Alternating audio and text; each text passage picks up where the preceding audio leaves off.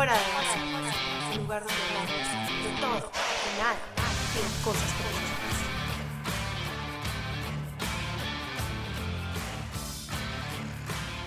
Hola querida audiencia de Fuera de Base, bienvenidos a otro episodio. Yo soy Elisa Londoño. Y yo soy Alessia Nava y como siempre bienvenidos, feliz día. Hoy estamos muy emocionadas, aunque sabemos que decimos eso con todos los episodios, pero este en particular nos tiene demasiado emocionadas porque estamos volviendo a nuestras raíces en Touching Base con un amigo del alma que amamos, adoramos y admiramos muchísimo de nuestra universidad en SCAD. Él estudió Fashion Design en SCAD, también hizo una especialización en Accessory Design, ¿cierto? ¿Fue especialización o fue double major? No, fue especialización. De Accessory Design es una persona totalmente eh, flamboyant, colorful, o sea, todas las mejores vibras que se van a poder imaginar, aparte del talento tan inmenso que tiene, porque es que es totalmente absurdo el talento, eh, pero no lo trajimos solamente para hablar de eso en este episodio, lo trajimos en este episodio para hablar de cambios de carreras, proyectos creativos, de más o menos cuando tú coges para un lado y la vida te encamina para otro y bueno, eso va muy de la mano con todos los temas que nos encantan aquí en Fuera de Base. Entonces, se los trajimos a el inigualable José Criales. José, gracias por acompañarnos hoy en este episodio. O sea, no te puedo explicar lo emocionante Bienvenido. de tenerte acá. Mil gracias, yo feliz. O sea, ese introduction, wow, en verdad, yo feliz de estar aquí con ustedes, o sea, tanto que nos charlamos, o sea, me encanta esta oportunidad para catch up también. Total, además, sabes, o sea, mi intro fue que me quedé cortica, pues, o sea, como que no tengo suficientes palabras. Sí, no, no hay suficientes palabras Ay, gracias. para la trayectoria. ya, ya sé. Pero bueno, para ponernos un poquito en contexto, entonces José es un, un, fashion designer, pero también se ha enfocado mucho en la parte de, de diseño de accesorios y ha trabajado para marcas como Coach, en Banana Republic, en Kate Spade. Pero ahorita está trabajando en Coach, en Accessory Designer, como Accessory Designer. Eh, entonces, bueno, nada, queremos hablar un poquito de que rebobinemos para atrás de cómo supiste en qué momento querías estudiar algo relacionado con moda. A ver, esa historia es un poco interesante porque yo siempre amé mucho la moda en general, pero como hobby, como ver a mi mamá alistarse y como, ay, you look so good, ¿sabes? O sea, ese, ese, ese, tipo, ese tipo de relación con la moda súper casual que yo siempre, yo siento que tenemos muchos, ¿no? Que es como, me gusta verme bien, me gusta ver que mis amigas, por ejemplo, en el colegio, mis amigas se dan súper bien, me gusta ayudarlas a, a, alistarse, a mi mamá, lo que sea. Y empezó un poco así. Después siguió hacia los red carpets, o sea, yo amaba sentarme a ver que sí, e-news, a ver red carpets, todo el coverage, style.com, empecé a ver the runways, etcétera, y como Tumblr was a huge thing también, o sea, Tumblr la comunidad de moda en Tumblr era full entretenida, entonces, ¿sabes? Yo me sentaba a ver mi Tumblr y veía desfiles y lo que sea. Y eso fue como, como empezó el amor hacia la moda, ¿no? Y ahora en cuanto a la carrera, fue un poco interesante porque yo nunca, yo siempre fui un gran nerd, o sea, no importa si era en SCAD, en Art School cuando nos conocimos, si era en el colegio, lo que sea, a mí siempre me gustaba ser súper aplicado, tener buenas notas, me gustaba que me vaya bien. Eh, académicamente, supongo. Entonces, siempre fue como, nunca supe qué exactamente estudiar porque me gustaban muchas cosas, ¿sabes? O sea, yo era como, ah, yo podría estudiar biología, podría estudiar, no sé, literatura, me encantaba escribir, siempre me gustó escribir, siempre me gustó el arte, siempre me gustó la ciencia, entonces nunca supe exactamente qué. Y llegó un punto en el que yo estaba súper enfocado, estaba súper encaminado en que yo voy a estudiar biología. O sea, y ese, es un fun fact que no todo el mundo lo sabe, pero yo iba a estudiar biología. ¡Qué locura! Yo no sabía eso. Me agarrando.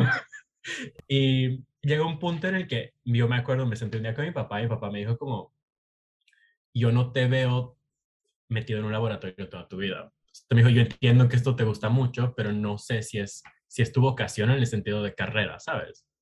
Y yo siento que esa fue una, fue, fue una gran como transición para mí, esa realización de, bueno, en verdad me puede gustar algo mucho, pero en cuanto a vocación, en cuanto a lo que quiero hacer por el resto de mi vida, pues tal vez no es eso, ¿no?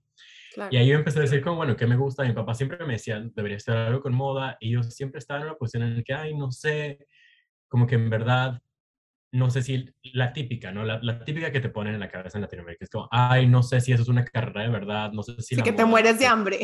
Exacto, ¿no? Entonces, yo ya de por sí, mis profesores igual, obviamente todos me decían como, no, qué desperdicio de talento, que vayas a estudiar moda, deberías estudiar algo como ingeniería de no sé qué. No te creo. Ajá. siempre es el discurso típico. Ajá, siempre ese discurso, exacto. Entonces yo estaba como, bueno, bueno, supongo que sí. Y llegó un punto en el que era como, sabes, no, en verdad sí me gusta mucho como la moda, me gusta mucho el cine, me gusta mucho el costume design. Let's do this. Entonces me enfoqué mucho como en, en ese aspecto. Y saben que, que cambió mucho eh, mi perspectiva en cuanto a las carreras de moda. The Devil Wears Prada esa película para mí, o sea, es el mega cliché más grande, pero esa película me mostró cuántas carreras existen dentro de la industria. Verídico. Investiga cuáles son Ahí hay que darle unos props gigantes a tu papá. A tu papá, porque, normalmente los papás son como que te vas a morir de hambre, tienes que estudiar las carreras típicas que son que sí, para ser abogado, ingeniería, medicina, y es como tu papá te dijo, no, o sea, deja eso por un lado, como que eso no importa, ¿qué quieres hacer tú? O sea, ¿qué es lo que a ti te va a nutrir tu espíritu, tu alma y como persona? No, o sea, y eso si era tu papá. No, o sea, mi papá fácil podría haberme dicho, ah, no sabes qué estudiar, pues me dijo. Leyes. Exacto. ¿sabes? Entonces, yo en verdad eso se lo aprecio muchísimo. Mi mamá siempre fue como de ese vibe de deberías hacer lo que te gustaría hacer, etcétera. Y entonces, José, una vez que ya estabas trabajando en coach, estaba, ya eres diseñador de moda, encuentras esta nueva pasión, que es de la que queremos tanto hablar, y es ser crítico de moda. Y cómo empezaste, cómo te metiste cómo, cómo pasó esta ola que creciste muchísimo. O sea, ¿quién se hubiese imaginado que esto iba a pasar? En verdad, es, fue súper fue super chistoso. O sea, yo, yo me pongo a pensar en, en los últimos tres años, que son los años que, que, nos graduamos, ¿no? O sea, hace tres años, yo estoy en Nueva York, hace tres años como terminamos la U, lo que sea, y yo me pongo a pensar y digo, bueno, me gradué, me mudé aquí, empecé a trabajar en, coach, estuve un año como entre pasante, freelancer, no sé qué, intentando como resolver quedarme en Estados Unidos. y literal, el struggle, ¿no? literal, intentaba resolver la vida, lo que sea. Y ese año fue como 100% intentar enfocarme en coach, en, en, que me quieran, en ser el mejor, en que me, me quieran contratar, ¿sabes? Todo ese concepto. Pero el momento en el que, o sea, y eso pasó, literal, fue un año, en verano de 2019 consigo la visa, vuelvo a entrar a coach y empieza ya hacia finales de año del 2019 yo decía como necesito algo más, ¿no? O sea, otra vez yo siempre muy obsesivo con todas las cosas que hago, siempre me gusta hacer como 10.000 cosas al mismo tiempo. De la nada solo tenía que hacer una cosa, ¿no? Y eso era coach. Y era como cool, o sea, qué sueño, literal, qué sueño haber llegado aquí, ¿no? Después de, tanto trabajo, de tanto esfuerzo, qué cool, pero necesito algo más. Y, y ahí entra Instagram, ¿no? O sea, ya de por sí... yo, ya de por sí eras activo, eras activo ya de por sí en Instagram. Yo, siempre ya estaba en Instagram todo el tiempo, ¿sabes? O sea, entre postar fotos que mías o, o, o, cosas que me gustaban en el story, ¿sabes? O sea, como cualquier usa Instagram, yo full activo. Y ahí fue como, bueno, en verdad, todo empezó porque esa época yo estaba entre, que hacía, entre que hacía coach y ayudaba a Christopher Rogers, mi amigo que tiene su marca. Iba los fines de semana a ayudarlos, como te ayuda a cortar este patrón, no sé qué, para, más que todo para estar con mis amigos, ¿no? Y para aprender más cosas, etcétera. Otra vez queriendo hacer más. Y me di cuenta que teníamos tantas conversaciones cool acerca de la moda que se quedaban solo entre nosotros, ¿no? O sea, era como hablábamos de editoriales y hablábamos de colecciones y hablábamos de tantas cosas, pero se quedaban, era, era como entre nosotros, se quedaban en el estudio, básicamente. Y era como, ay, yo podría hablar de esto en Instagram, ¿no? O sea, sería cool. Y ya había como alguna gente que lo hacía, ¿no? O sea, ya había Panboy, que es un, que es, que es un editor ahora, o había Outlemode, que es un youtuber, usaban un poco Instagram de esta manera. Y eso me hizo darme cuenta de que había una posibilidad de en verdad también hacer algo, algo así, ¿no? Y todo empezó como full inocente, ¿no? O sea, muy orgánico. finales de 2000, exacto, muy orgánico. Empezó como a, la segunda parte de 2019, me acuerdo esa primera temporada de los desfiles de septiembre, que fue como, bueno, inocentemente intentemos, ¿no? Y yo nunca creo un otro Instagram, nunca... No, exacto. ¿sabes? No, no fue como, bueno, voy a empezar esta otra cuenta, a los que les interese vayan y lo sigan. Cero. Yo en mi Instagram personal. If you love me, you love me what I do. Literal, y fue cómico porque al principio muchísima gente me dejó de seguir. No te creo. Que yo, José, te voy a decir una cosa. Yo antes con eso te sigo con más placer. O sea, tú olvídate. No, yo... Para los que no saben, o sea, lo que José hace en su Instagram es que él coge las colecciones, empezó criticando las colecciones, no solamente desde una parte de me gusta o no me gusta, sino desde una parte técnica que le falta a muchos críticos de moda, que porque los críticos de moda también son muy influencers y así, como que no tienen un punto de vista como muy exacto, que, que es estudiado y pero ya también es como una, ya también tú lo que haces es como que una crítica a la industria como tal, que esa parte también parece a mí súper importante porque eso, eso, es a raíz de un montón de movimientos que se están dando ahorita. Entonces, olvídate, yo, olvídate de Vogue, olvídate de, de Diet Prada, o sea, yo te leo a ti, pero religiosamente. Ahí, tú eres mi source of passion, yo no, no olvídate.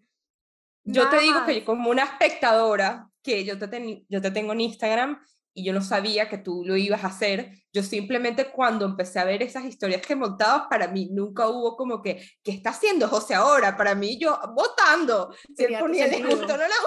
Yo, de una marica, tiene razón, está bien anulada. O sea, tipo, para mí nunca fue como que, ¿qué está haciendo José ahora? Para mí fue como muy orgánico que iba con lo de José ha hecho moda, le gusta la moda, trabaja en moda, nos está compartiendo lo que sabe y nos estaban, o sea, me pareció que iba completamente contigo, o sea, nunca Sí, no, no, no hubo como un está haciendo un proyecto, exactamente. Y te voy a decir una cosa, o sea, lo más cool para los que nos están escuchando es que, bueno, como les dije, José critica desde un punto técnico, o sea, como este lapel debería ser más largo y debería ser más así por X, Y, Z, o debieron haber pensado otro material para esta construcción, pero lo, lo cool de eso es que él no solamente habla sin saber, sino que las construcciones que él se tiraba de sus diseños eran una cosa que era como ¿cómo?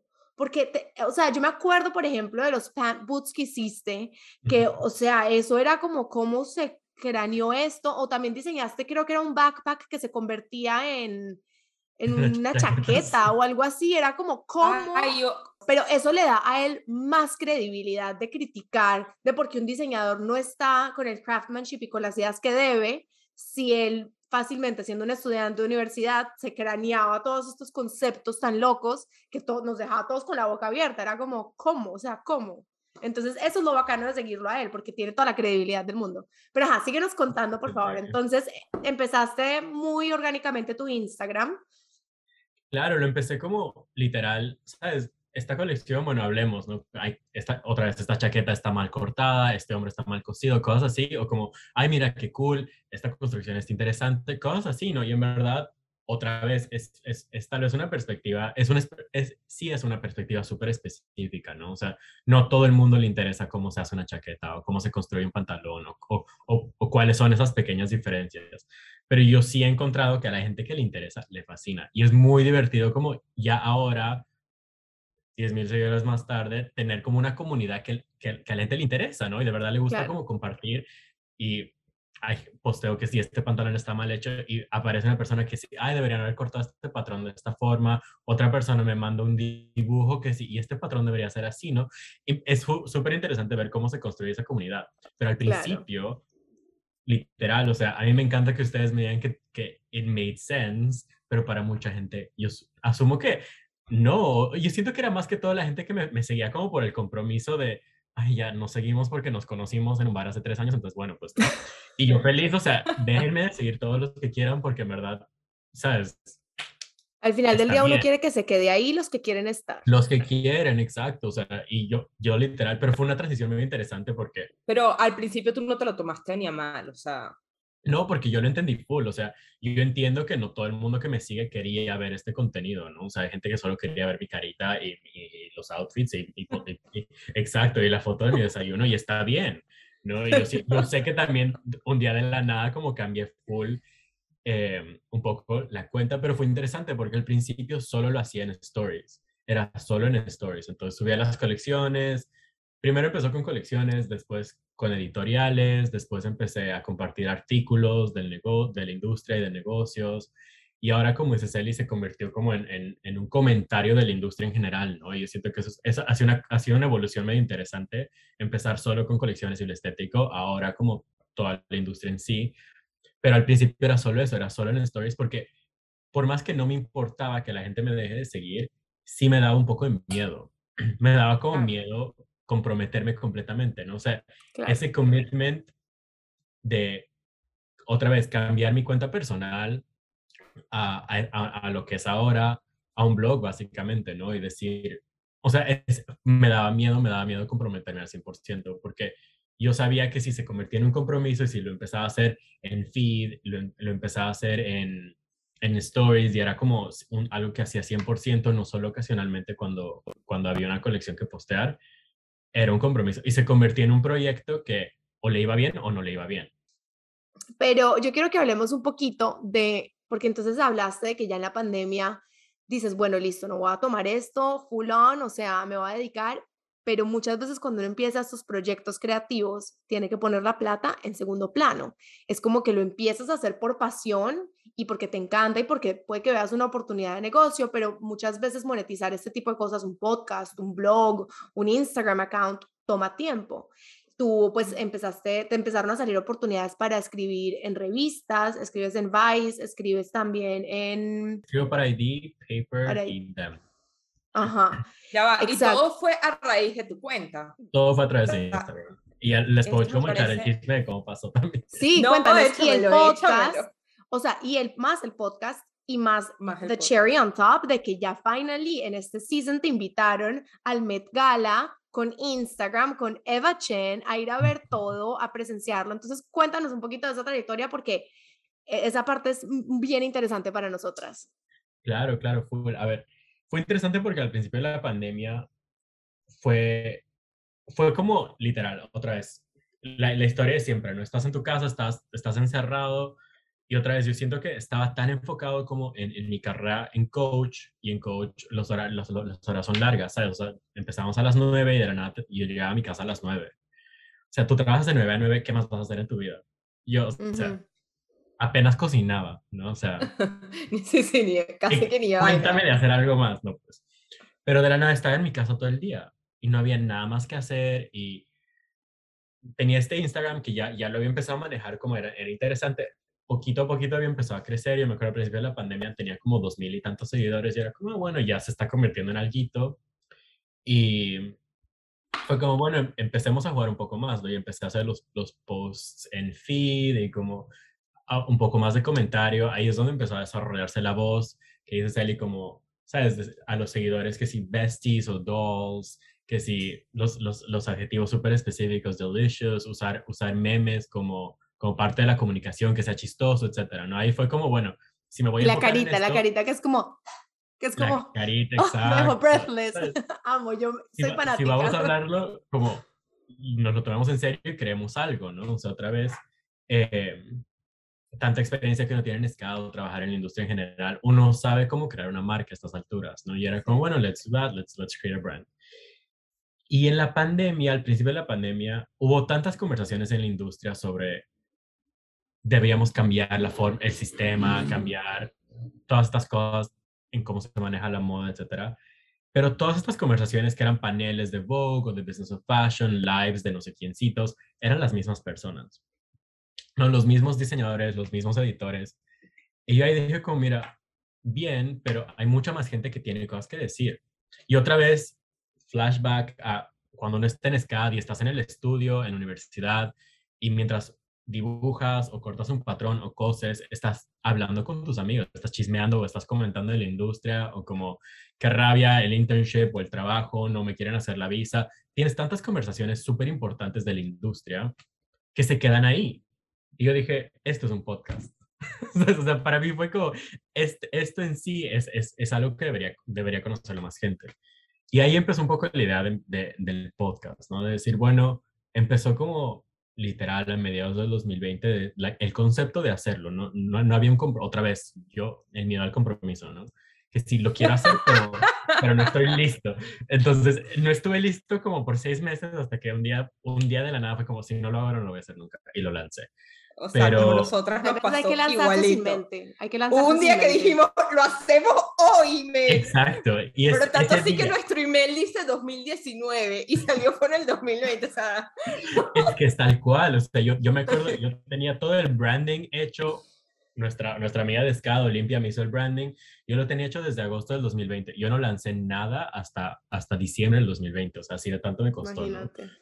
Pero fue interesante porque ahí fue, empezó la idea del podcast y yo dije, bueno, antes de lanzar el podcast, déjame como, le meto un poco más a Instagram, me enfoco más, posteo más. Ahí empecé a postear en feed que sí editoriales antiguos o cosas de películas, o contenido interesante, contenido que sea fácil de compartir para que más gente llegue a mi cuenta, ¿no? Y poquito a poquito empezó a crecer y mm, después lancé el podcast en diciembre y el podcast para mí fue algo que me ayudó muchísimo a, de verdad cementar como una voz, una dirección y una, una, una intención más que todo, ¿no? O sea, el podcast, mi podcast es, es, es en, cada episodio entrevisto a una persona en la industria, habla ya sea un escritor, un editor, un estilista, un diseñador, etcétera, y hablamos de temas muy específicos, ¿no? O sea, podemos hablar de elitismo, podemos hablar de, em, de cómo se escribe para una revista, podemos hablar de cómo crear comunidad a través de moda. Son temas súper específicos dentro de la industria. Que son Pero cuando tú sacas el podcast, sí, cuando tú sacas el podcast, no, ahí todavía no has empezado a escribir para ninguna revista. No, todavía no. Ok. Entonces, y es, yo siento que el, podcast más, más que todo fue el make it or break it, ¿sabes? O sea, el podcast me ayudó muchísimo a definir eh, un poco la, la, intención. La primera vez que escribí para alguien fue en marzo de este año y fue literal porque em, no, me, no me acuerdo con qué, con qué episodio fue, pero saqué un podcast, unos, unos amigos de aquí allá lo, compartieron y me empezó, me empezó a seguir el, el, editor, el fashion editor de Paper Magazine. Que ahora Mario es un gran amigo mío, es súper buen amigo mío, pero así me empezó a seguir. Y esa época, como yo tenía que 3.000 seguidores, la cuenta todavía era súper pequeña. Y me, empezó a seguir y empezamos a charlar así. Él respondía a los stories, ¿sabes? El, el típico back and forth de Instagram, que es súper conversacional hasta que un día me acuerdo, él me escribió y me dijo como, hey, em, tengo una historia que me parecería interesante si la quisieras escribir, ¿te interesa? No sé si, me dijo, no sé si eres, no sé si te interesa escribir para publicaciones, pero si sí, pues aquí está la oportunidad.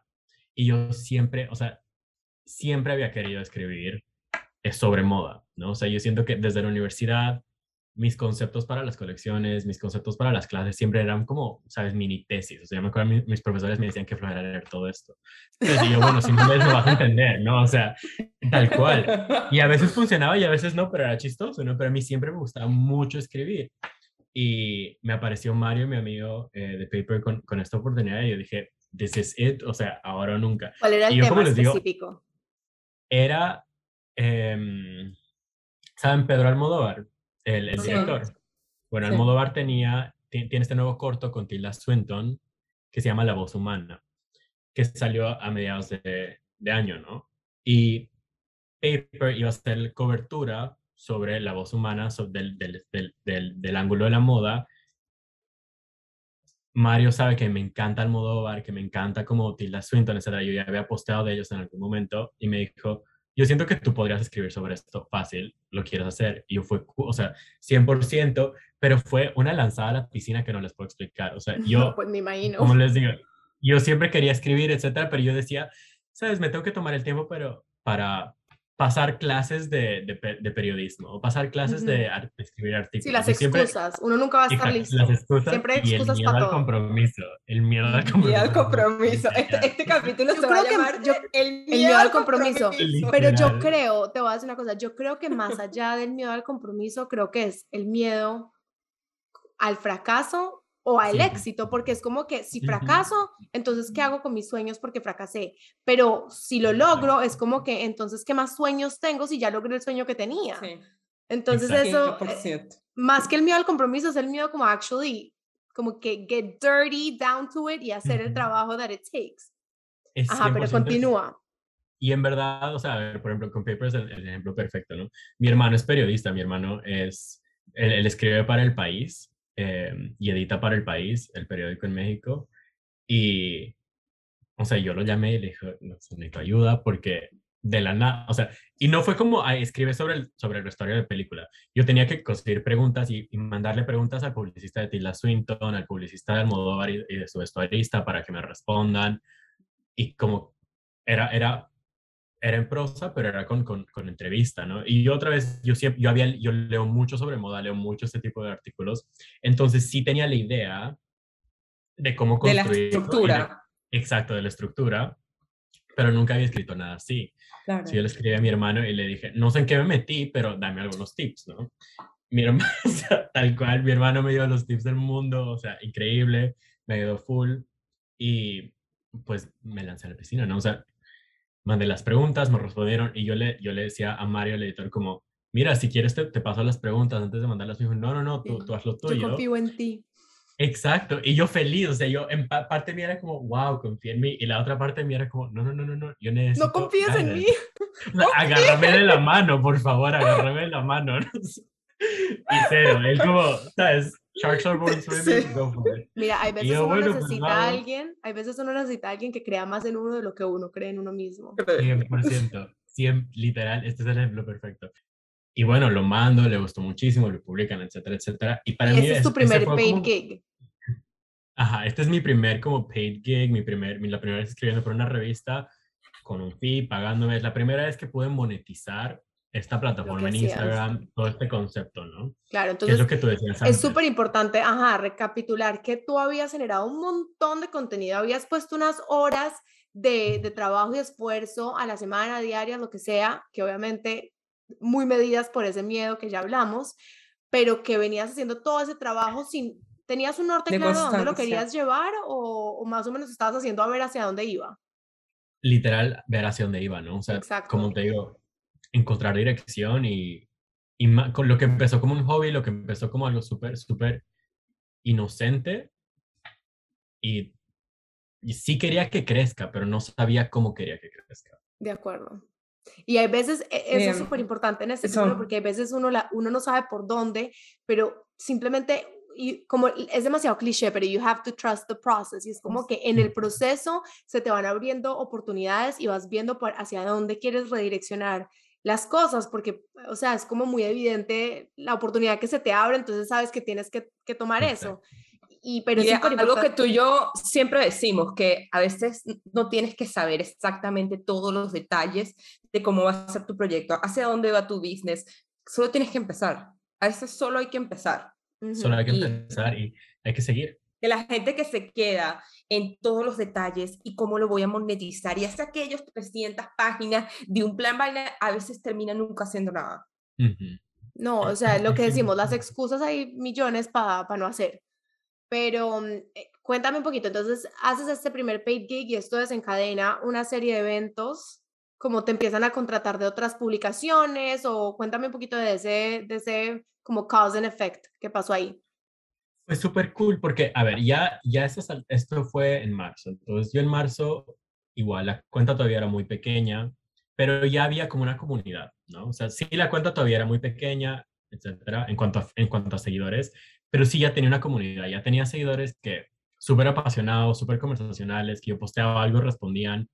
Y esa comunidad para mí fue muy importante porque fue un apoyo tan, tan especial y tan, tan, tan genuino. Porque yo siempre decía, quiero escribir, me gustaría hacer esto, no sé qué.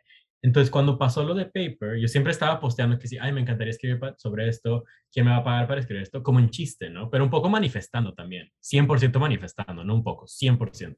Eso. Y Llega un punto en el que yo, yo soy siempre de manifestación. Y llega un punto en el que pasa esto de paper y yo lo comparto como, ¿sabes? Como comparto las cosas que siempre posteo, ¿no? Como, ay, hice esto, fui a esto, no sé qué, me gusta este artículo, lo posteo.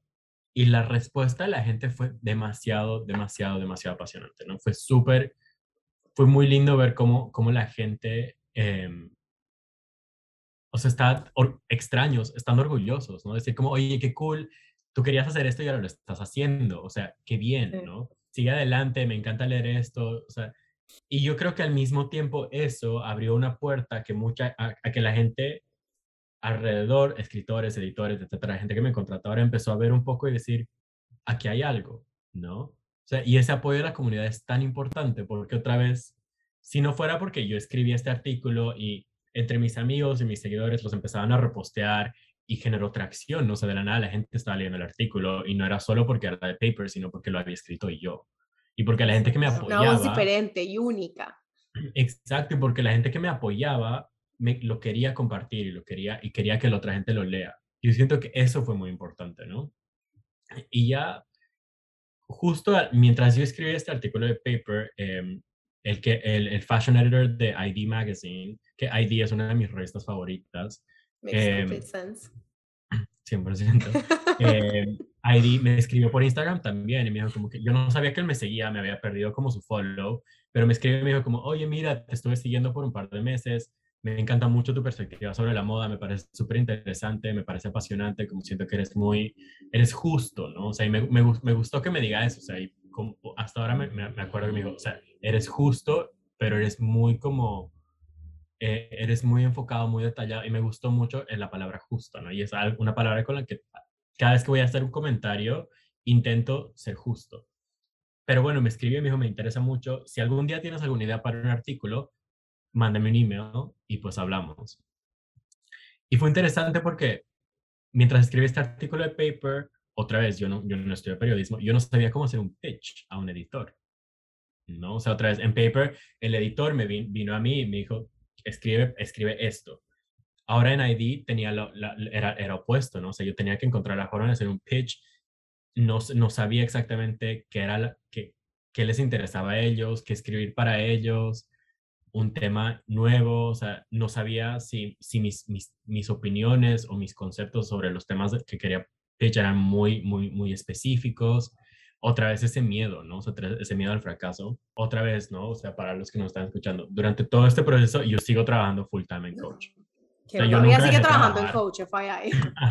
Yo nunca seguí o Esto literalmente era en tus otros tiempos, lo que se llama dedicación, en tu tiempo libre es ahora como me meto en esto. El, el side hustle en la noche, en, en, en, los fines de semana, lo que sea, literal, el menos side hustle. Mando una nueva ronda de pitches, uno pega y empieza a escribir para Eddie, ¿no? Y lo interesante es que después de estos primeros dos artículos, yo sigo posteando, la cuenta empieza a crecer y ya los siguientes artículos que yo escribí son estos editores viniendo a mí diciéndome, mira, posteaste esto en tu story el otro día, me interesa, me gusta, escríbelo para nosotros en una forma, en formato de artículo. No. y eso para mí es, es una validación súper grande porque es lo que les decía. A mí yo tenía un miedo de que estas ideas, estas perspectivas que yo tenía sobre la moda eran muy específicas.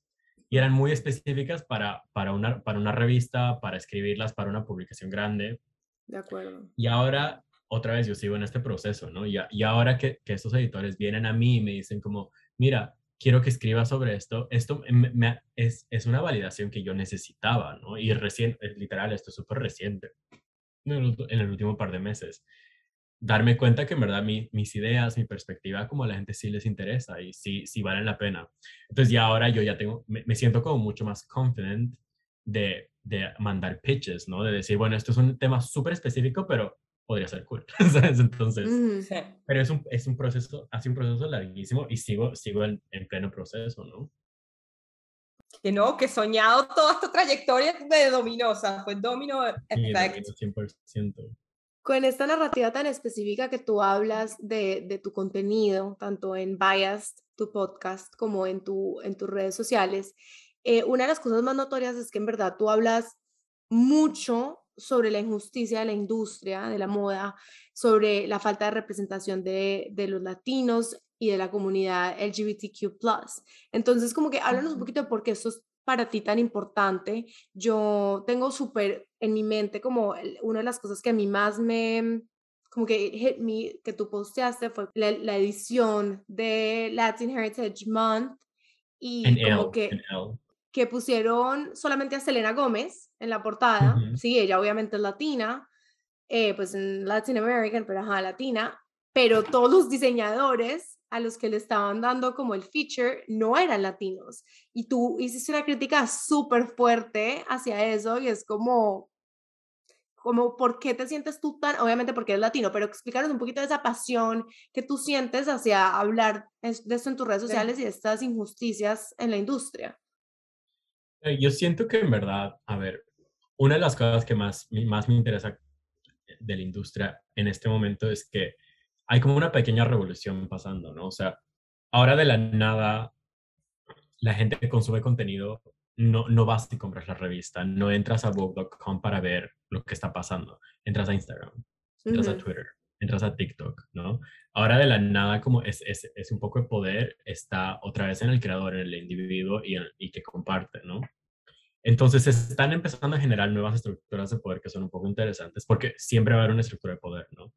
Pero la estructura antigua está muy basada en una perspectiva muy individual, ¿no? La perspectiva muy de, de Anna Wintour, de Grace Cottington, o sea, estas son mujeres que, muy, que, que, han logrado mucho en su vida, son muy admirables, definitivamente, pero tienen una perspectiva muy específica, ¿no? Tienen un background, son británicas, son mujeres blancas, vienen de, de, cierto, de cierto estrato socioeconómico, económico, exacto, ¿no? Y está bien, o sea, uno entiende cómo, cómo llegan estas personas a estas posiciones, pero uno también entiende que esa perspectiva no es la única que existe y no es la única que vale, ¿no? De acuerdo. Entonces, yo siento que ya ahora, en esta posición en la que nos encontramos ahora, donde tú te puedes meter a Twitter, puedes mandar un tweet y se puede volver viral y lo puede ver millones de personas, puedes entrar a Instagram, puedes hacer un post y lo puede ver muchísima gente. Ya un poco TikTok, etcétera, entra un poco de responsabilidad también, ¿no? Entonces, si yo ahora me voy a poner a hablar de moda y me voy a, poder me voy a poner a, comentar sobre lo que pasa en la industria, hay que también un poco discutir los problemas, ¿no? O sea, y los problemas otra vez empiezan con representación y empiezan con sostenibilidad, pero van mucho más profundos, ¿no? O sea, cuando hablamos de representación, no, no, no, no, no, no basta la modelo, no basta la portada de la revista, no basta como eh, el director creativo, no basta el fotógrafo, o sea, la, la cantidad de gente que trabaja en, esta industria, desde la modelo que, que, está en la pasarela hasta la persona que cose esa prenda, ¿no? O sea, la gente que se encarga de que todos estos productos lleguen a las tiendas, etcétera, etcétera. Hay muchísima gente que, que, que no se le presta atención, ¿no? Y yo creo que si vamos a empezar a tener estas conversaciones, sí a través de la representación visual, otra vez, el magazine, Latinx Heritage Month, lo que sea, Latinx Issue, etcétera, también estas conversaciones tienen que ir más profundo. Y a mí lo que me apasiona es empezar estas conversaciones en esta superficie, que si esta superficie supervisual visual eh, de, las, de, las, de las pasarelas, de no sé qué, representación, etcétera, y llevarlas un poco más adentro, ¿no? Ahora, lo que pasa con Elle, por ejemplo, es que, y yo siento que esto pasa muy específicamente con, con, con Latinoamérica y los latinos y el concepto de latinidad, especialmente en Estados Unidos, que el latino no es uno, el latino no, no, es, no es solo Silvia Cherasi, no es solo eh, Nina García, no es solo una, una, persona, ¿no? Y no se ve como solo una persona. O sea, uno, un latino, el latino puede ser blanco, el latino puede ser negro, el latino puede ser indígena, el latino puede ser una mezcla de muchas cosas, ¿no? Puede ser mestizo, puede ser muchísimas cosas. Y dentro de esa ambigüedad de lo que es el latino, se nos escapan muchas cositas y él es el ejemplo perfecto, ¿no? Él que dice, no, vamos a hablar de latinidad y vamos a representar a los latinos, pero tienes a Selena Gómez Nadie le quita a Selena Gómez su, lo latina. Exacto, nadie le quita lo latina. Pero uno también puede decir, bueno, mira, latina al final del día, latino o no, Selena se ve de cierta forma, existen estos espacios bien específicos y a mucha gente que le preguntes, muchísima gente te puede decir, no, Selena es, es una mujer blanca de Estados Unidos, ¿no? Muy, no necesariamente vas a saber que Selena es latina. No necesariamente vas a saber su heritage que no le pasa a muchísima gente. No mucha gente goza de esa ambigüedad. Esa ambigüedad es un privilegio muy grande, que no todos los latinos lo tienen. Entonces, cuando empiezas a hablar un poco de incluir a los latinos, de incluir a, ciertas comunidades, tienes que incluir a todos. Y esa fue mi frustración con él, ¿no? O sea, de la nada quieren, quieren mostrar a todos estos diseñadores latinoamericanos y ves los diseñadores, Gabriela Hearst, Silvia Cherasi, etcétera, etcétera, se ven, como, se ven exactamente iguales ¿Dónde están los, los, diseñadores latinos negros, los diseñadores latinos indígenas, que existen en nuestros países, que están en todos lados, que trabajan y hacen muchas cosas increíbles, ¿no? o los emergentes también, o sea, porque también le dan mucha, mucho spotlight a la misma gente. Es como, claro, que pusieron en esa portada a Selena Gómez, obviamente lo que tú dices, nadie le quita lo latina, pero es demasiado común, como que dónde está... Es monotemático. Exacto, ¿dónde está realmente el latino groundbreaking? ¿Dónde está realmente los diseñadores groundbreaking? Como que algo fuera de serie, algo fuera de lo que estamos acostumbrados a ver. Te entiendo totalmente. Y, esa es un poco la conversación de, bueno, nos enfoquemos un poco en que, y, yo siento que otra vez él tuvo, hubiera sido increíble, por ejemplo, para mí, que él de verdad se ponga a estudiar qué es latinidad, ¿no? Y, imagínate un editorial con todos los tipos de latinos que existen en este mundo. O sea, que él diga, esto es, esto es latinidad y te muestre a latinas blancas, te muestra a latinas negras, a latinas indígenas, mestizas, te muestra todos los tipos de latina que existen. Qué increíble. Y de verdad cambiar un poco y hacer un update a esa definición. Eso es representación, eso es inclusión.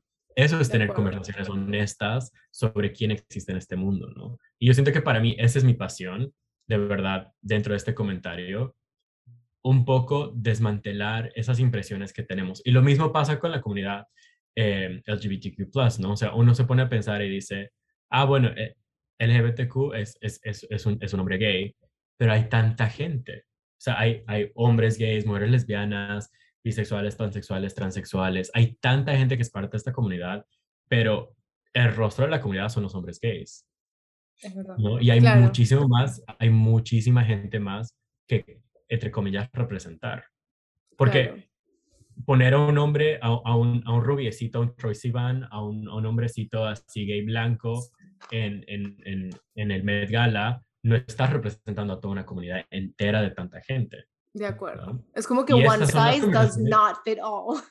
Exacto, exactamente, es literal eso. Y a mí esas conversaciones me parecen interesantes, porque yo siento que conforme nos vamos dando cuenta de lo que es la inclusión y la, y la diversidad, hay que expandir un poco más esas narrativas, ¿no?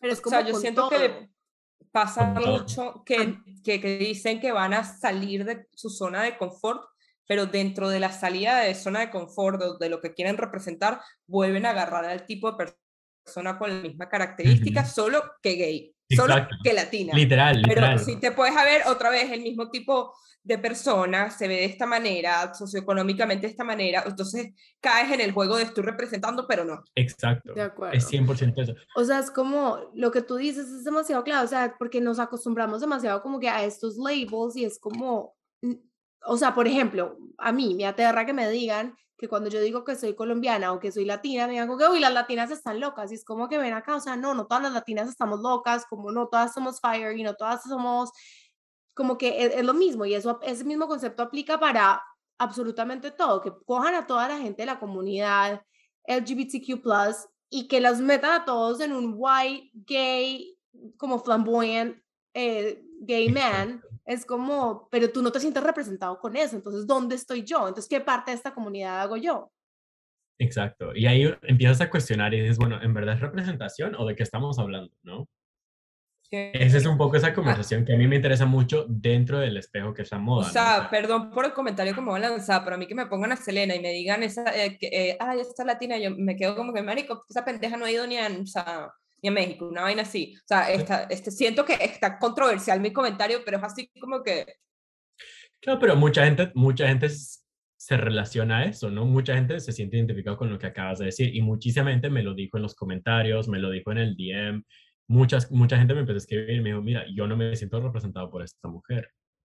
O sea, y yo, ese es el tema también. Yo la amo, pero yo no me siento representada por ella aro empezando porque es muy diferente ser como que, por ejemplo, es muy diferente ser una persona colombiana criada en Colombia y haber inmigrado a Estados Unidos ya a los 18 a ser de papás colombianos, a ver, no que ella sea colombiana, pero estoy poniendo el ejemplo conmigo, a ser de papás colombianos, criado en Estados Unidos, no hablar el idioma, estar totalmente americanizado, lo que tú dices, eso no le quita su heritage, pero son dos historias completamente diferentes y las experiencias son completamente diferentes. Completamente distintas. y no representan a la misma comunidad. Y otra vez, esta misma conversación que tenemos ahora, eso es lo que a mí me interesa, ¿no? O sea, de verdad decir, bueno, está bien, o sea, hace cinco, hace cinco años, hace tres años si quieres, este, este groundbreaking que pensaba que era él de, ay, vamos a hacer toda una revista sobre la latinidad, muy cool. Pero ya ahora hemos avanzado muchísimo ese discurso a la conversación que estamos teniendo ahora, ¿no? Hay muchas diferencias entre, entre, entre mismos latinos, ¿no? O sea, no todos tenemos la misma experiencia. Otra vez, yo tuve el privilegio increíble de venir a Estados Unidos como estudiante, de inmigrar como estudiante. No todo el mundo tiene esa oportunidad. ¿Sabes? Mucha gente tiene que cruzar la frontera, tiene que venir ilegal. No son las mismas historias. Entonces, yo tampoco represento a todos. Y hay que estar muy claros de eso. Y mucha gente le gusta olvidarse, especialmente, honestamente, controversial, pero a los latinos nos gusta olvidarnos también. Sí. Es igual que, eh, que yo siento que, último comentario al respecto y pasamos al otro punto, disculpen, pero es que esto siempre me ha dado rabia. Cuando ponen a plus size models, siempre es la plus size que tiene el mismo tiempo de cuerpo, que es el cuerpo de hourglass figure. Entonces yo digo, ya va, está bien, la hiciste más, ¿sabes? Más gordita, pero sigue siendo el mismo tipo de cuerpo. Las mujeres que tienen las, las, las, las, nalgas grandes, pero el abdomen sigue siendo flat, no importa el size que seas, el hourglass figure, pero, ni, pero de verdad no van a mostrar otro tipo de cuerpo, porque no muestras una persona que más bien no tiene casi cintura pero tiene las piernas flaquitas. O sea, hay tantos tipos de cuerpo. Sí, los triángulos invertidos, o sea, como hay muchos tipos de Los triángulos invertidos, no, es ahora las plus size, pero con el mismo tipo de cuerpo. Entonces es como que, coño, siempre caen entonces otra vez en decir, estamos haciendo algo distinto, pero empezamos a hacer luego la misma narrativa. Es, es literal eso. De la nada es groundbreaking y otra vez es el mismo modelo. Es, lo, es, es el mismo ciclo. Lo que pasa es que cambiar eso, o sea, obviamente hay que poner nuestro grano de arena, lo que pero es que cambiar eso es demasiado difícil porque son años y años y años de todo el mundo diciendo esto es lo que es lindo y esto no, y esto es lo único que es lindo. Entonces como que es, es difícil porque entonces cuando pones algo diferente a lo que es considerado lindo, chilla mucho en una, en una publicidad, en Instagram, en lo que sea, como que chilla. Hay una publicidad que hizo Gucci de un labial y la persona no tenía dientes. No tenía dientes. Yo no podía con esa vaina. Así que yo entiendo que, que, que, que, hasta uno mismo, ¿viste? Yo, pero ¿qué coño es esto? Y los dientes. Claro, a la gente le cuesta. Y en verdad, ese tipo de, o sea, y yo por esto, otra vez, yendo a la pregunta, me apasiona mucho tener este tipo de conversaciones, porque yo creo que si no se, si no se discute, a la gente le cuesta muchísimo entender y seguir adelante. O sea, yo siempre me pongo a pensar, ¿cómo le explico esto a mis papás? Porque muy fácil entre nosotros, todos jóvenes progresistas, de verdad entender como por qué la persona sin dientes, por qué la modelo plus size, muy fácil para nosotros entender. ¿no? Pero ¿cómo le explicas a tus papás que no, que no fueron SCAT, que no estudiaron en Estados Unidos, que no vivieron en Nueva York? ¿Cómo, cómo le explicas a una persona que no tiene tu misma, tu, misma experiencia en, con en estas conversaciones? ¿no? De acuerdo.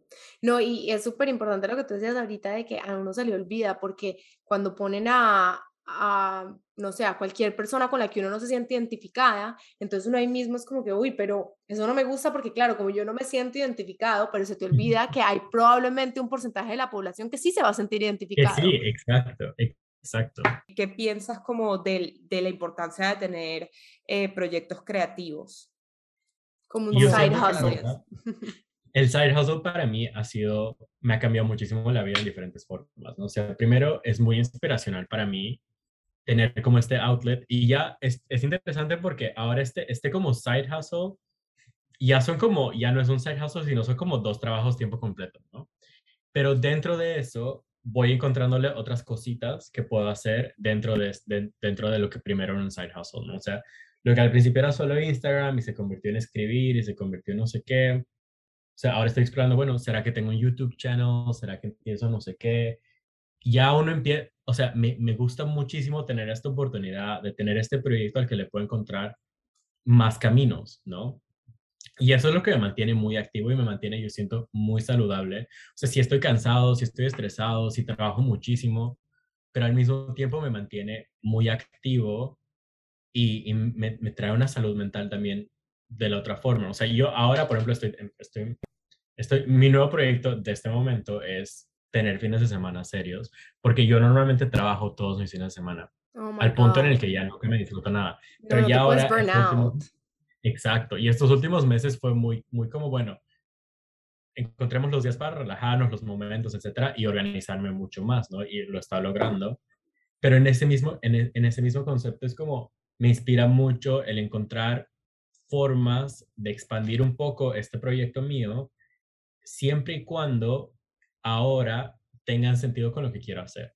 Entonces ya no es decir sí a todo, ya no es decir sí a, yo escribo cualquier artículo, yo escribo lo, lo tomo la oportunidad que me des, hago cualquier consultoría, hago cualquier freelance. Sino Te sienta auténtico a tu marca, a, ti. Exacto. ¿Y, ¿Y, qué me satisface a mí? ¿Qué, qué necesito yo? ¿Qué, ¿Qué, necesito yo para, para sentirme bien?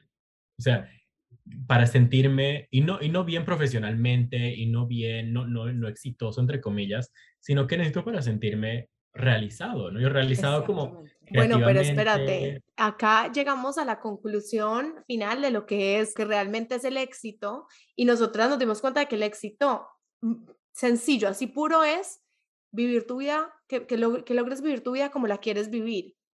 Eso es el éxito, porque como el éxito es tan relativo para cualquier persona, entonces que tú puedas escoger los proyectos en los que quieres trabajar, con la voz que le quieres trabajar, que sea satisfactorio para ti por X o Y motivo, eso es éxito. O sea, tú estás viviendo una vida exitosa bajo tus términos, pero es. Exacto, bajo mis propios términos. Y ese, esa para mí es, volviendo a la pregunta, esa es la importancia de conseguir como estos, estos outlets, ¿no? Estos side hustles, estos proyectos de un lado que, que uno se encuentra es de verdad. Nutre muchísimo. Nutre, esa, esa, es la palabra, nutre muchísimo encontrar como esa pasión y, y, y, darse cuenta que es lo que uno quiere, otra vez para vivir tu vida bajo tus términos, ¿no? Aunque al principio no los puedas monetizar. claro, hago mi trabajo, me encanta, tengo mucha suerte de tener el trabajo que tengo, yo estoy muy consciente, o sea, yo siempre me acuerdo de, ¿sabes? En Devil's, en Devil's Wears Prada, cuando Stanley Tucci le dice a Anne Hathaway, a million girls would kill for this job. Yo siempre lo tengo en mente, porque yo estoy tan consciente que el trabajo que tengo, yo a veces lo odio, porque es tanto trabajo, no sé qué, el estrés, o no siempre odio ese trabajo de vez en cuando, ¿no? Porque es frustrante a veces, ¿no? Pero yo también me doy cuenta que soy tan afortunado de tenerlo. Pero también por lo mismo me gusta tener como estos, estos otros outlets y estas otras oportunidades de, ¿sabes? Expandir un poco mi personalidad, mi, mi, mi carrera, lo que, lo, lo, que lo quieras llamar, expandirme a mí mismo. Tu visión creativa. Exacto. Qué bien. Y bueno, José, para terminar, ya hacer un wrap-up, tres recomendaciones que le darías a alguien que quiere sacar un proyecto creativo adelante. Tres recomendaciones. Yo creo que la primera es no solo empezar, pero continuar. Yo siento que sí empezar es muy difícil, es, empezar es súper difícil, pero continuar es más difícil. no darse por vencido. Lita, es que es tan fácil decir como, mira, lo intenté y como que no funcionó. A la primera piedra, a la primera piedra. Exacto, al primer tropezoncito uno dice, it's a chop, I'm done, ya no lo quiero. Continuar. O sea, yo para mí en verdad, otra vez les doy el ejemplo, yo cuando empecé esto, perdía seguidores, la gente como de la nada ya no, o sea, me despertaba y había ganado cinco, pero había perdido diez y fue así por meses, fue así por, es más, un año entero solo en este último año empecé a crecer, entre comillas, en cuanto a seguidores y comunidad, ¿no? Pero por un buen tiempo yo no estaba creciendo, o sea, lo mismo me pasaba en el podcast, yo como, bueno, estoy haciendo este podcast, pero al principio sentía que no mucha gente lo escuchaba, como que no había suficiente gente, pero fue como, I'm just gonna keep going, voy a seguirlo haciendo, vamos a ver qué tal. Lo mismo con escribir, que si uno manda pitches, uno manda ideas, y le dicen, no, no, gracias, no, no ahorita, tal vez no en este momento, pero tienes que seguirlo haciendo, porque de a poquito, de a poquito, de a poquito, uno consigue oportunidades, a uno le dicen que sí, a uno le va bien, le responden el mail. Entonces, la primera recomendación es verdad. La segunda, manifestar. o sea, yo de verdad... Manifestar shit, honey. creyente de la manifestación. O sea, y yo al principio, y le soy honesto, yo cuando empecé esto no era tan creyente en, en eso, ¿no? O sea, yo, mi mamá siempre me decía, mi mamá y dos de mis muy buenos amigos siempre me decían, manifest, ¿qué quieres? ¿Cómo, qué, ¿Cuál es tu visión? ¿Qué quieres hacer? Y yo, ay, no sé, I just, en mi cabeza era, solo necesito trabajar y trabajar es suficiente. Pero uno necesita soñar, necesitas como darte, darte la, la oportunidad de, de, soñar las cosas que quieres y darte dirección soñando, ¿no? O sea, otra vez, yo soñaba, siempre quise escribir para, para revistas y siempre quise tener estas conversaciones, siempre quise sentarme a escribirle a tal persona y decirle, hey, mira, cuéntame qué piensas de este tema y, y, resumir pensamientos míos y otras personas en artículos, tener estas conversaciones súper específicas sobre la moda, sueño y no sabía cómo convertirlo en realidad. Y gran parte fue sí trabajarlo y fue hacerlo en Instagram como sin paga y sin, y, sin, sin una meta específica, pero gran parte fue, fue soñar y decir, quiero hacer esto y lo voy a hacer y lo voy a hacer y manifestar esa meta, manifestar esos procesos y de a poquito se van cumpliendo y empiezas a manifestar lo siguiente. O sea, decir yo puedo, decir yo me lo merezco, yo lo estoy haciendo, estoy trabajando para esto, esas cosas son tan importantes. Sí. la cosa con manifestar. yo me lo merezco. Sí, la cosa con manifestar es que la gente cree que manifestar es simplemente que te llega por obra y gracia del Espíritu Santo a las piernas lo, lo, que querías y no es eso. Yo creo que manifestar es que tienes un norte tan claro que todas tus acciones te llevan directo hacia ese norte. Entonces, cuando llegas, es como que, wow, lo manifesté, pero lo que tú dices es el trabajo lo, trabajaste también, exacto, a, manifestar. Manifestar es simplemente tener tan claro lo que quieres que todas tus acciones van, son totalmente como cohesive hacia lo que realmente quieres. Exacto. Todo, todo hace sentido en ese mismo camino. Exacto. Siempre, siempre manifestar. Y yo creo que, a ver, la tercera, yo me acuerdo cuando estaba en la universidad, tenía este profesor que siempre me decía, have fun. Y yo odiaba, cada vez que me decía, ¿Cuál Jens, que era era ah. era el, el, el, chair de fashion. Y cada vez que este man me decía have fun, yo le quería lanzar un zapato. Porque aquí estaba yo, yo no había dormido por una semana, me había acabado de cortar el dedo, me había cosido el dedo, me había hecho miles de no sé qué accidentes, estaba cansado, aburrido, solo quería terminar. Y entraba este man que se, que se acaba de despertar con su cafecito, bien bañado, bien vestido, relajado, y que te decía, have fun. O sea, yo, yo lo quería matar. Literal lo quería matar. Ahora, tres años más tarde, have fun. O sea, de verdad, diviértete, gózatelo. O sea, yo de verdad, cada vez que estoy haciendo algo y le empiezo a pasar medio mal, es como, no, no, no. Déjame cerrar la Y nadie está salvando vidas. Nadie está salvando vidas. you might as well have fun. Exacto, o sea, y es, es que es ese tema, o sea, yo ponte, estoy, estoy trabajando para coach y estoy haciendo trend research o estoy sketchando una cartera o estoy haciendo lo que sea y me empiezo a estresar y le empiezo a pasar mal, es como, no, no, no, mira, me voy a parar, me voy a bañar o me voy a dar una vueltita al parque, me voy a comer, me voy a comprar un croissant, déjame, me siento y le empiezo a pasar bien, porque yo no he trabajado tanto para ponerme en la posición en la que estoy para pasarla mal. Ay, no, amamos esa actitud. O sea, esos tres últimos tips y me ha costado fantásticos. Pero, obvio. es todo lo que puedo decir. O sea, hay que pasarla bien porque es parte del proceso. Literal, uno lo va aprendiendo. Y el momento en el que me di cuenta que tenía que pasarla bien haciendo lo que sea que decida hacer, me cambió muchísimo la vida. Yo siempre he tenido muchos problemas de salud mental y siempre intentaba ocultar todos esos problemas trabajando. Olvidarme de todo lo que me estaba pasando dentro por estar ocupado.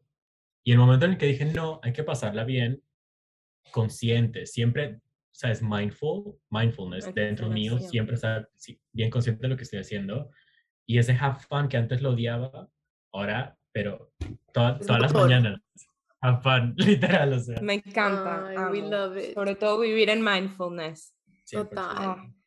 Entonces, bueno, no, yo creo que con, lo, con esos últimos tres tips que nos dio José para sacar adelante nuestros proyectos creativos, yo creo que es súper importante nunca darse por vencido y trabajar con, con, una orientación clara hacia dónde quiere llevar uno las cosas. Eh, y si bien hay veces uno se puede sentir perdido, como que siempre ten fe en ti, en tu proceso y en que las cosas te van a llegar. Eh, y con esto último queremos recordarles que ya se pueden inscribir a nuestro newsletter en nuestra página web www.fuera letra de base.com. Eh, Ahí les estaremos mandando updates sobre nuestras cartas de la semana que hacemos, cosas que estén pasando cool en el Instagram, en nuestro podcast y también de nuestro curso que se viene ahorita de cómo materializar tus proyectos creativos. Entonces, esto es un paso a paso más o menos de tres días donde los vamos a llevar para que puedan manifestar eh, lo que quieren crear. Y habiendo dicho eso, nos vamos a Fuego Time. Fuego Time.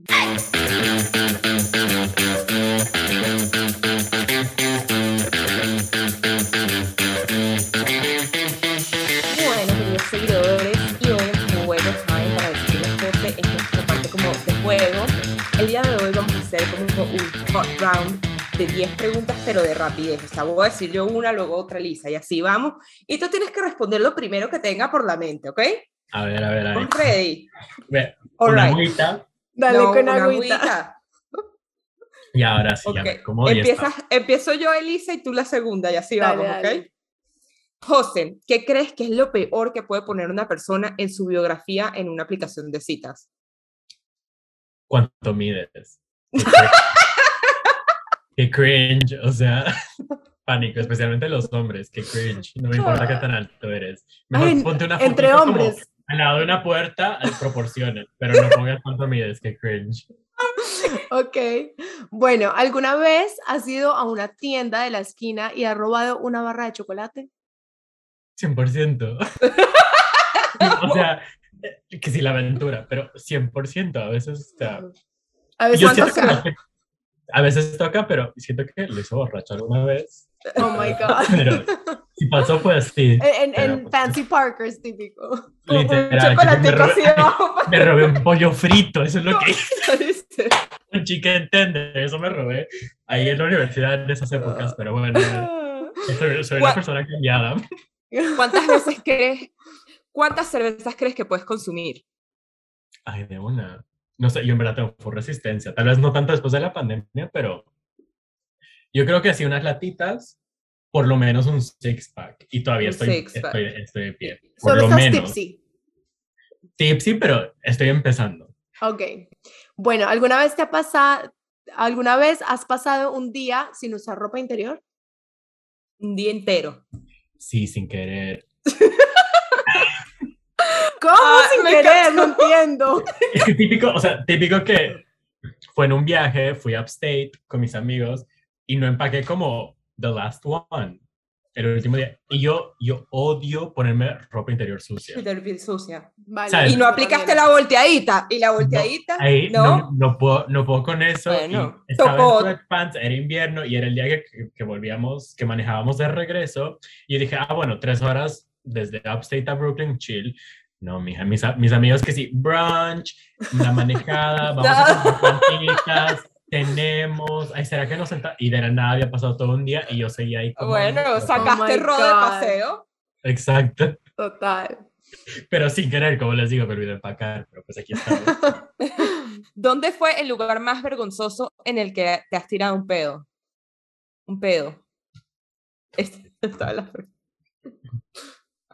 ¿Dónde fue? Creo que en un Zoom del trabajo. Bueno, pero es un Zoom, no pasa nada. Pero típica que yo pensaba que estaba en mute. ¿Mute? ¿Y tú? Yo pensé que yo estaba en mute. Claro, pones la pantalla. Más bien como mi, mi jefe estaba compartiendo pantalla y como estaba hablando, entonces siento que no me escucharon o nadie me dijo nada o nadie pensó que era yo pero yo casi me muero. O sea, Obvio. Buenísimo. Muy buena, muy buena vaina. Bueno, José, ¿kaki o plates? ¿Qué prefieres, los kakis o plates? Yo siento que plates, me gustan más los plates en verdad. Tinder o, Grander. Ay, perdón. sí. Perdón. Tinder o Grander. Ay, en esta época de mi vida estoy muchísimo más en Tinder últimamente. Pero yo siento que depende. Y también depende de la hora del día, ¿no? A veces llegas, llegas del club y estás como, bueno, Tinder como toma mucho, es unos business days, tal vez un grinder, pero pues depende del momento. Pero en esta, época de, en esta época de mi vida estoy mucho más como buscando una relación. Entonces, estamos más en Tinder y en Hinge. Pero a ver. ¿Sketches a mano o digitales? A mano. qué divertido es sketchar a mano. Me gusta ilustrar digital, pero el primer ah, sketch, el primer sketch siempre, siempre a mano. E, ese es, mano. es muchísimo más divertido. De acuerdo. ¿Qué es lo más loco que has hecho después de emborracharte? De emborracharte. Pero de verdad. Da, pero de verdad. No me acuerdo. no acordarme. literal, ay, no sé. Qué pánico. Robarme, robarme algo de la tienda. Pollo de Fancy Robarte el pollo de Fancy Robarme el chicken tender de Fancy Farm. Ajá. Y la última, eh, Lisa. Bueno, si la vida es un videojuego, ¿qué código de trucos te gustaría usar más? Yo me acuerdo cuando yo jugaba Sims. Sims, yo no, estaba esperando que dijera esto. Había, que era Motherlode, que era para tener plata. Oh my God. Bueno, yo tengo dos preguntas más. Y dije, esto va a definir. 10 besos. Yo tengo dos preguntas más antes de que finalicemos esta ronda. Bueno, ¿nails o high heels? High heels, siempre. Yo amo, cada vez que salgo mínimo 5 inches. Perfecto. Y la última, ¿el José Criales o Biased? ¿Sabes? El José Criales, porque Biased no existe sin el José Criales. ¡Ay, we love it! Ay, no, de verdad, mil gracias por concedernos esta hora larga, hora y veinte de, de Fuera de Base, de verdad, amamos tenerte, compartir tu historia, reconectar contigo, sabes que de verdad te admiramos muchísimo y tienes una historia impresionante y nos encanta poderla compartir aquí en Fuera de Base. Yo feliz, gracias, gracias a ustedes por tenerme aquí, la pasé buenísimo, me encantó, o sea, en verdad, mil gracias por este espacio para charlar, compartir mi historia, yo feliz. We love it. sí. Bueno, entonces les vamos a dejar toda la información de José. Son de para José. Que los, Sí, para que lo sigan en su podcast, en su Instagram, en todo, porque de verdad, oigan, si les gusta la moda, o también si solamente se quieren como que reír y ver como que lo que está pasando en la cultura pop en general, es como cultura pop. Eh, vayan y síganlo en sus cuentas, que son el José Criales, y bueno, su podcast ya saben cómo se llama, Biased, pero igual les vamos a dejar todo en la descripción. Muchísimos besos y hasta el próximo capítulo. Les mandamos un beso. Bye. Bye.